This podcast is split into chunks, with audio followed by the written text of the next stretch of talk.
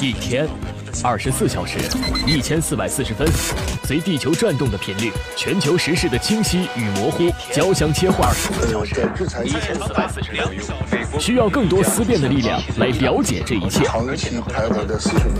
登录九一八超级见闻，唤醒你的思辨力。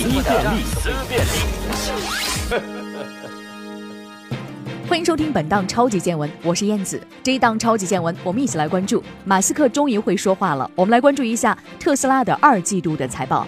美国炙手可热的电动汽车和家用光伏储能设备制造商特斯拉，在八月一号周三美股盘后公布了二零一八年度的第二季度财报，营收和汽车业务的毛利率好于预期，但是美股的亏损扩大，股价呢是先跌后涨。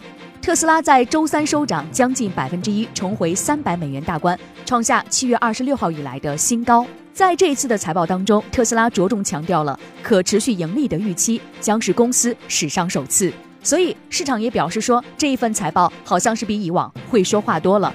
但是这并不代表着特斯拉今年一定不会寻求外部的融资。高盛此前援引了特斯拉在中国和欧洲建厂以及产出更多新车型来说明必须要融资这么多。特斯拉的财报对于中国期自力更生的期望还是很大的，有助于减少融资需求。特斯拉的财报之所以令人关注，除了公司及其掌门人本身具有足够的话题性，也和一季度的财报电话会太令人难忘、太不寻常有关。很多资深的美股科技分析师当时都高呼“活久见”。当时马斯克被问到了特斯拉的盈利和资本支出问题，突然恼怒地批评华尔街的职业分析师的提问无聊而且蠢笨。是为短线交易者谋福利，而不是长期的投资者。那么这一次在二季度的财报会上，如果马斯克再不冷静，再度咆哮，将会显著的丧失投资者的信心。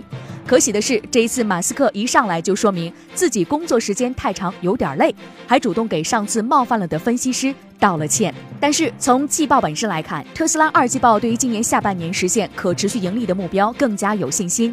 Model 3的生产正在按照计划推进，未来业绩会受到交付瓶颈进一步解决的提振。但是 Model 3的真实的需求程度、真实的生产速度，对于其他车型的需求蚕食等动态变量，需要等待未来具体数据再做考察。这次财报是很不错，但分析师心目当中的问号依旧存在。超级见闻唤醒你的思辨力，感谢收听本档栏目。